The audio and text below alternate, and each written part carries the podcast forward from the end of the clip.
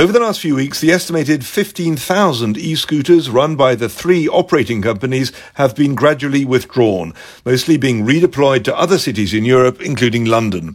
In Paris, there'll still be plenty of e-scooters on the street, but they'll be privately owned ones. From being the first European city to introduce on-street hiring, Paris is now becoming the first capital to ban it, the experiment having lasted just five years.